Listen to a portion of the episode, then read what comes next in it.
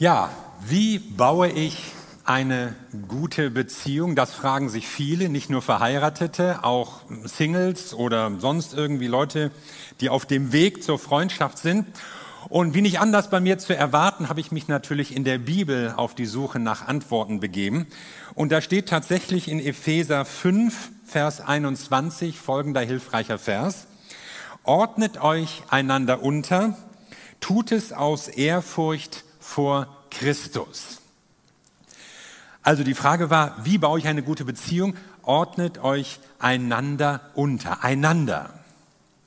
Im nächsten Vers wird dann gleich von der Ehefrau die Rede sein, dass sie sich ihrem Mann unterordnen soll. Das ist ja ein Text, der heute als schwierig empfunden wird. Deshalb drücke ich mich jetzt mal. Und vielleicht ist das auch lieber ein Vers, über den man eine Frau predigen lassen sollte. So, dann geht's aber auch weiter und dann heißt es, der Mann soll seine Frau lieben, wie Christus die Gemeinde geliebt hat. Das ist wieder ein Text, über den Mann predigen sollte. Aber bevor es zu speziellen Ansagen an Mann oder Frau kommt, spricht Paulus ja erstmal zu den Leuten allgemein. Das ist ja hier eine Ansage an Christen, das ist keine Vorrede zum Eheseminar, sondern die ganze Gemeinde hat er vor Augen. Jung und alt und Sklaven und Freie, Männer, Frauen, Kinder, unterschiedliche Hintergründe, ordnet euch einander unter. Also es gilt für alle und ich sage euch, es wirkt auch bei allen. Du kannst es bei Nachbarn ausprobieren, bei Geschwistern in der WG, es wirkt. Und wie kann das praktisch aussehen?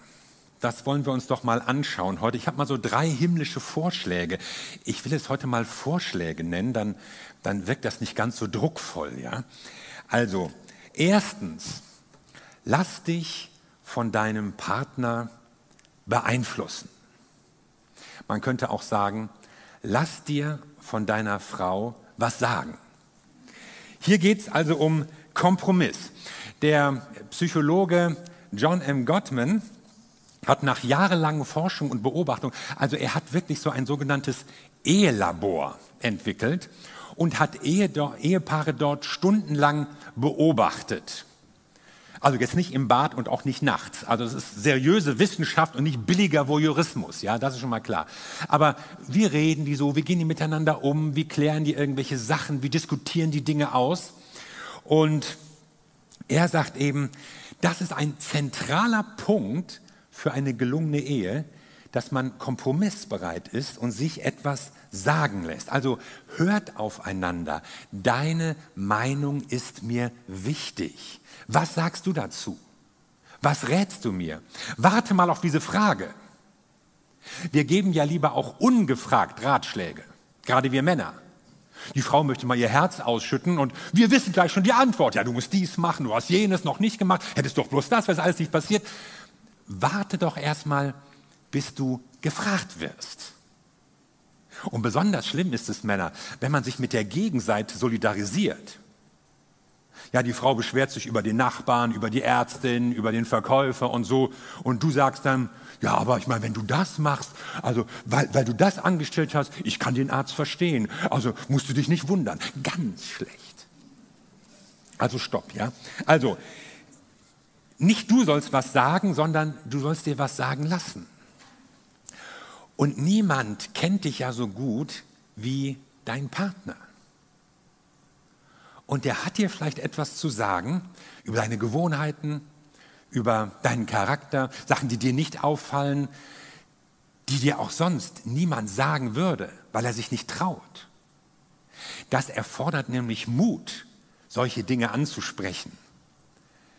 Denn vielleicht willst du es ja auch gar nicht hören. Sie könnte ja recht haben. Aber es lohnt sich zuzuhören. Mir sagte mal ein Prediger, mit dem haben wir mal gesprochen, ein, ein, ein bekannter, weiser Bruder, mit dem hatten wir so komplizierte Sachen zu besprechen. Und er sagte dann irgendwie am Schluss zu mir, Heidi tut dir gut, stellte er fest. Und das fand ich auch. Also lass dich beeinflussen, lass dir was sagen. Und dazu gehört natürlich auch Zugeständnisse machen, eben Kompromisse eingehen. Daran geht kein Weg vorbei. In keiner Beziehung geht ein Weg an Kompromissen vorbei. Fällt dir das leicht? Mir nicht unbedingt. Also so Sätze wie, du hattest recht oder ich habe mich geirrt, die kommen mir nicht so leicht über die Lippen.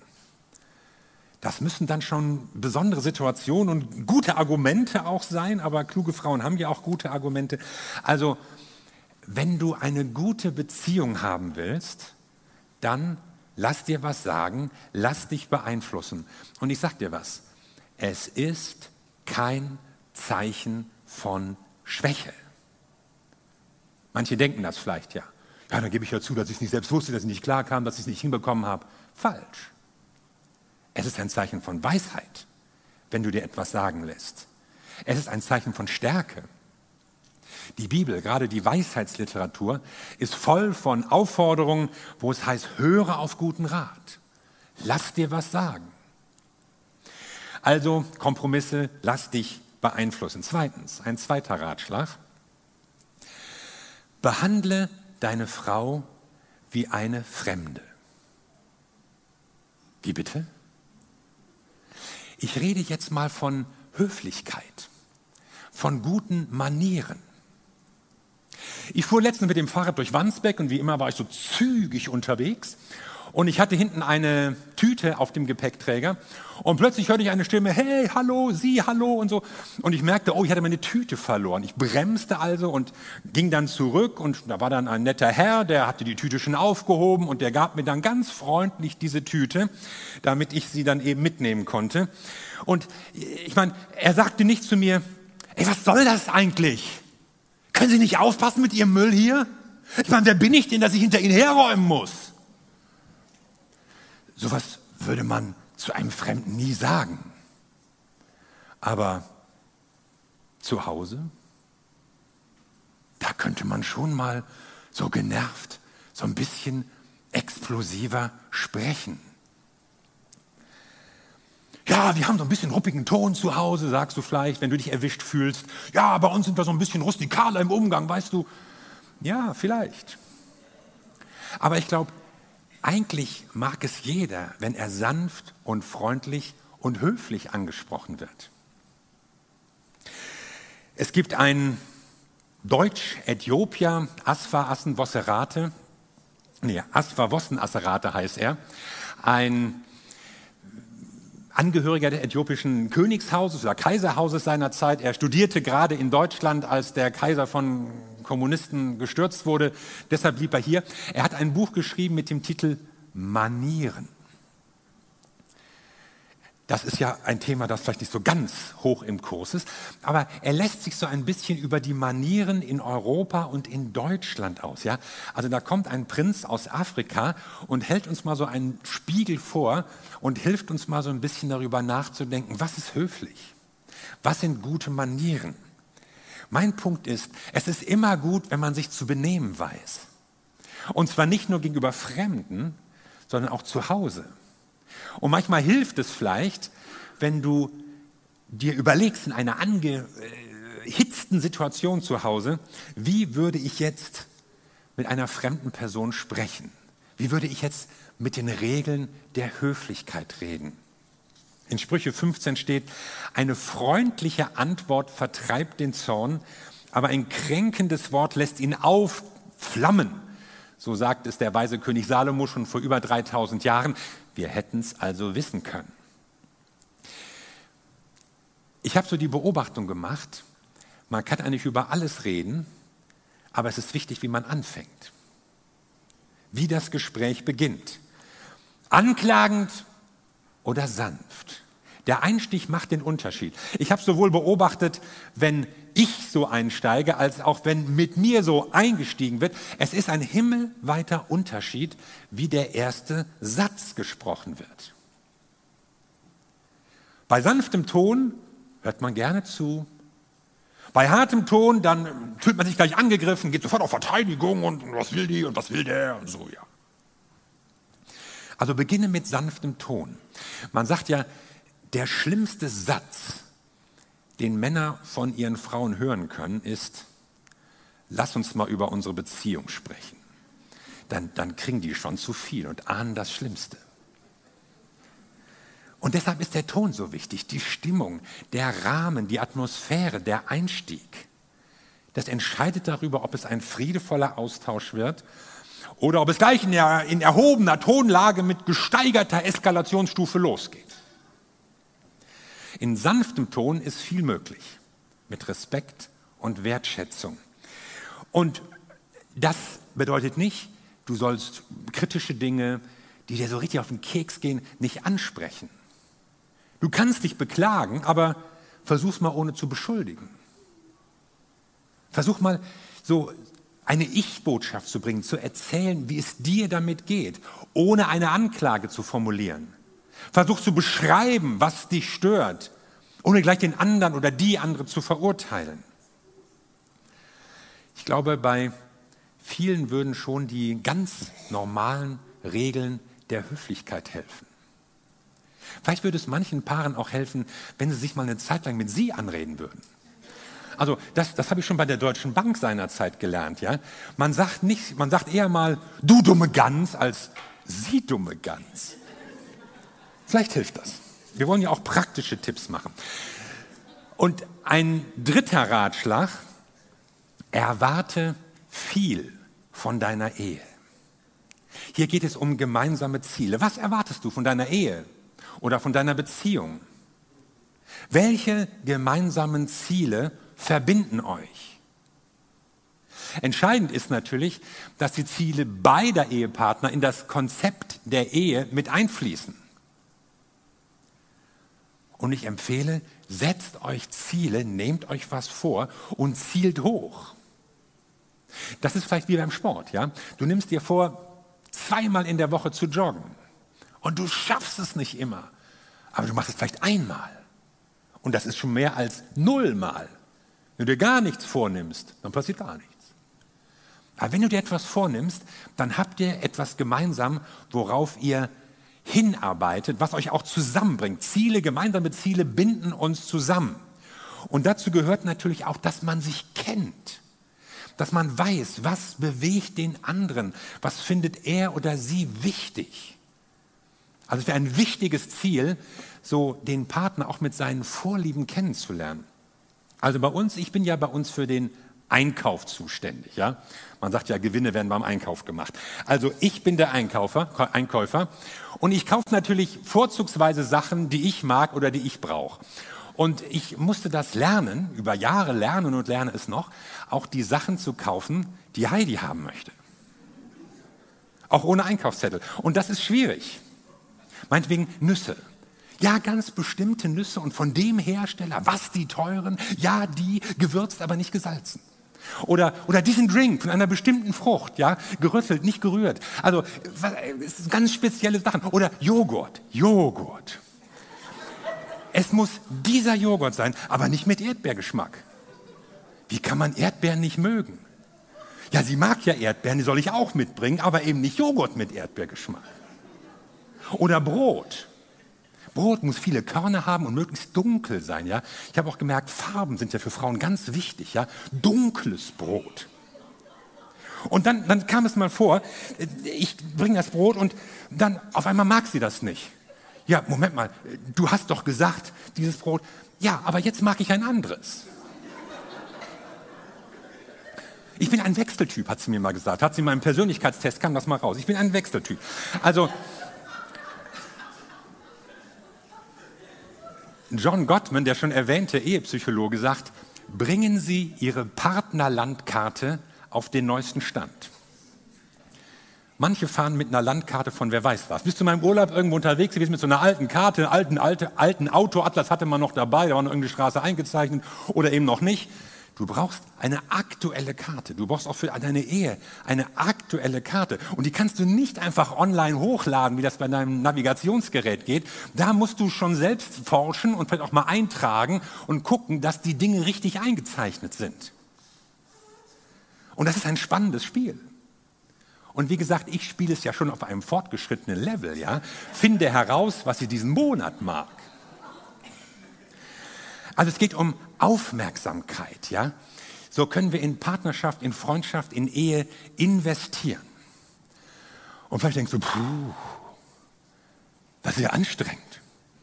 Ja, ein gemeinsames Leben zu gestalten ist ein Investment. Das ist Arbeit, das kostet Zeit, Kraft, Energie. Man muss auch selbst so mit seinen eigenen Wünschen immer mal wieder so ein bisschen zurücktreten. Man muss Geduld haben. Aber es lohnt sich. Und wenn du jetzt denkst, vielleicht sollte ich lieber meine Erwartungen ein bisschen runterschrauben, dann wird es einfacher. Dann werde ich nicht enttäuscht. Dann sage ich dir auch hier von den Forschungen, auf die ich Zugriff habe, dass gesagt wird, hören Sie nicht auf, an Ihren scheinbar unlösbaren Problemen zu arbeiten. Paare, die Forderungen an ihre Ehe stellen, haben meist eine befriedigendere Beziehung als solche, die Erwartungen herunterschrauben. Denn sie haben Ziele. Sie nehmen sich was vor. Sie haben etwas, worauf sie gemeinsam zugehen. Sie wissen, wo sie zusammen hinwollen. Denn wenn ihr an eurer Beziehung arbeitet, habt ihr ein Ziel vor Augen. Das verbindet euch. Ihr geht zusammen in eine bestimmte Richtung und das steigert auch die Qualität. Aber Achtung, ich spreche von Erwartungen an die Ehe und nicht von Erwartungen an den Partner. Erwartungen an die Ehe meinen uns gemeinsam und nicht den anderen. Ja, du müsstest, sie hätte, er müsste anders werden, sondern wir wollen es gemeinsam besser machen. Wir nehmen uns gemeinsam etwas vor. Wir können es besser machen, wir werden es besser machen. Meinetwegen das Thema Geld. Geld soll einer der Hauptstreitpunkte in Ehen und auch Hauptgrund für Scheidungen sein. Ja? ja, wenn du nicht immer so viel ausgeben würdest, ja, wenn du dich mal in unseren Rahmen halten würdest, eben nicht so sondern wir wollen gemeinsam mit unserem Geld auskommen. Ihr habt doch gemeinsame Interessen. Arbeitet auf ein gemeinsames Ziel hin. Oder wenn es um die Ordnung im Haus geht. Oder sagen wir mal so, das Verständnis von Ordnung. Niemand würde sagen, ich bin unordentlich. Nein, es gibt nur andere Strukturelemente, nach denen jemand vielleicht seine Wäsche sortiert im Badezimmer oder so. Das setzt euch gemeinsame Ziele. Und stelle keine zu hohen Erwartungen an deinen Partner, was er oder was sie machen müsste. Ja, aber sie müsste wirklich. Ja, und er müsste unbedingt. Ja, vielleicht müsste sie. Vielleicht müsste er. Du hast vielleicht sogar recht. Aber überlass das doch mal Gott. Ja, Gott, der macht ja nichts. Passiert ja nichts. Von wegen. Es wird ja ganz konkret hier für Ehepaare, wie schon angedeutet. Ordnet euch einander unter, soweit ist noch allgemein. Ihr Frauen ordnet euch euren Männern unter, so wie ihr euch dem Herrn unterordnet. Also das ist ja der Part, über den dann mal eine Frau predigen muss. Also offenbar klingt ihr aber durch, dass der Mann so geschaffen ist, dass er respektiert und geachtet werden möchte. So, dann kommt ihr Männer, liebt eure Frauen so, wie Christus seine Gemeinde liebt. Sie möchte also geliebt werden. Und zwar nicht irgendwie, wie Christus. Ja, einige Brüder gucken jetzt so ein bisschen verkniffen, ja. Wer liebt schon wie Christus? Liebe ich meine Frau, wie Christus die Gemeinde geliebt hat? Sorge ich für sie? Ja, schon. Liebe ich so, dass ich, dass ich mein Leben für sie hingegeben habe, wie Jesus? Würdest du dein Leben für deine Frau geben? Ja klar, sag ich, aber geprüft wurde es noch nicht, so wie bei Jesus. Also der Härtetest steht noch aus. Würde ich ihr alles vergeben, so wie Jesus mir vergeben hat? Ja, schon. Aber manchmal bin ich auch genervt. Manches begreife ich einfach nicht, warum sie das nicht begreift. Manchmal fällt es mir schwer. Es gibt vielleicht auch Dinge, die magst du einfach nicht. Und Jesus? Ist er genervt von dir? Davon merke ich eigentlich nichts. Fällt es Jesus schwer, dir zu vergeben? Das ist mir noch nie so gegangen. Zu Jesus kann ich immer kommen. Ich spüre seine Liebe, seine Annahme, seine Vergebung. Gott stellt einen hohen Anspruch an uns. Nicht wir müssen einen hohen Anspruch an den anderen stellen, um ihn zu verbessern. Sorg du dafür, dass Gott dich verändern kann. dass er dein Leben verändern kann. Und lass Gott dann handeln, dass er auch das Leben deines Partners, deiner Frau oder deines Mannes verändert. Ein Mann soll seine Frau lieben wie Christus. Ja, eine Frau soll ihren Mann achten. Damit endet ja dieser Abschnitt, dieser längere Abschnitt. Und ich spüre da eine, eine Herausforderung zu sagen, ja, lasst uns mal miteinander so arbeiten. Lasst uns mal nach diesen praktischen Regeln miteinander handeln. Nicht so große Ansprüche an den anderen, was er alles müsste, sondern an unsere Beziehung, an das, was uns verbindet, an das, was wir gemeinsam vor uns malen können und wo wir dann auch gemeinsam hingehen und wovon wir dann beide etwas haben, ein gemeinsamer Sinn, der uns auch zusammenhält, ermutigt, stärkt, belebt. Du musst ja kein Christ sein, um eine gute Ehe zu führen. Nicht zwingend, aber es hilft. Es hilft, weil du Jesus Christus in dir hast und damit einen hast, der stark in dir ist. Auch stärker als deine charakterlichen Ecken, stärker auch als das Böse, das sich manchmal in uns selbst regt. Und er will dich kräftigen und er will dich befähigen. Und er will deinem, er will eurem Leben einen gemeinsamen Sinn und ein gemeinsames Ziel setzen. Und er handelt eben auch an deinem Partner oder an deiner Partnerin besser, als du es selbst könntest. Und für mich ist das ein guter Grund, auch gerade in der Partnerwahl darauf zu achten, dass man einen Christen oder eine Christin heiratet. Weil ihr beide immer noch eine höhere Instanz habt, die euch etwas sagt, die etwas verändern kann, die dann, wenn euer Gespräch ins Stocken geraten ist, nochmal von dritter Seite, so als Schiedsrichter, ja, als Schiedsrichter nochmal was dazu sagen kann. Und ich kann mir nichts Verbindenderes vorstellen, als diesen gemeinsamen Glauben zu haben, einer gemeinsamen Berufung zu folgen, gemeinsam den Auftrag, den Gott uns gegeben hat. Und wenn du Ehepartner bist, wenn du in einer Beziehung stehst oder sie aufbaust, dann probier doch das mal aus. Lass dir was sagen, schließ Kompromisse.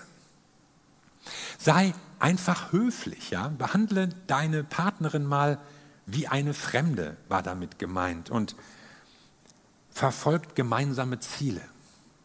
Und ich glaube an eine lebensverändernde Kraft, die von Gott kommt und die unser Leben prägt und die unser Herzen auch verändert. Und ich weiß, manche denken vielleicht, ja, von wegen. Bei mir hat es nicht geklappt. Solche Hoffnung hatte ich auch irgendwann mal. Ja, das gibt's. Mit solchen Spannungen, mit solchen unbeantworteten Fragen leben wir als Christen in dieser Welt. Als gebrochene Existenzen in einer gefallenen Welt. Aber ich halte trotzdem an Gott fest. Ich glaube an Heilung durch Gott, auch wenn ich weiß, dass auch Christen krank werden. Ich glaube an Bewahrung durch Gott, auch wenn ich schon mal gehört habe, dass Christen verunglückt sind. Ich glaube an die Kraft Gottes, die Leben verändert, auch wenn ich in manch einem Leben, auch von Christen sehe, wie kraftlos es manchmal sein kann. Und ich halte daran fest, Gott ist größer. Gott ist stärker als wir, als unsere Möglichkeiten auch, als unsere Erfahrungen. Und Gott schenkt Trost und Gott gibt dich nicht auf. Er geht seinen Weg weiter mit dir. In seiner Beziehung, die du mit ihm hast. Und genauso sagt er, gib du nicht auf, gib andere Menschen nicht auf, gib andere Geschwister nicht auf, gib in deiner Familie, gib in deiner Ehe, gib nicht auf. Denn wenn wir an Gott festhalten, dann gibt es Wiederherstellung, dann gibt es Neuanfang, ja sogar ein Neuanfang. Und Gott möchte gerne, dass wir in guten Beziehungen leben. Und Gott möchte gerne, dass unsere Ehen gelingen. Und deshalb dürfen wir auf ihn vertrauen und die Weisheiten, die in seinem Wort stehen, aufgreifen. Unser Jahresmotto in der Elim heißt, siehe, ich wirke Neues. So sagt es Gott. Er sprach das damals zu den Israeliten in einer sehr aussichtslosen Situation. Und Gott sagt vielleicht auch zu dir, siehe, ich wirke Neues. Siehe, ich handle in deinem Leben. Ich handle in deinen Beziehungen. Und ich wünsche mir so sehr, dass wir Gott vertrauen, dass wir das erleben, was hier steht, was die Bibel uns in Aussicht stellt. Wir wollen es erleben, indem wir im Vertrauen zu Gott kommen und ihm die Möglichkeit geben, in unserem Leben zu wirken und zu handeln. Das möge Gott euch allen schenken. Amen. Lasst uns zusammen beten.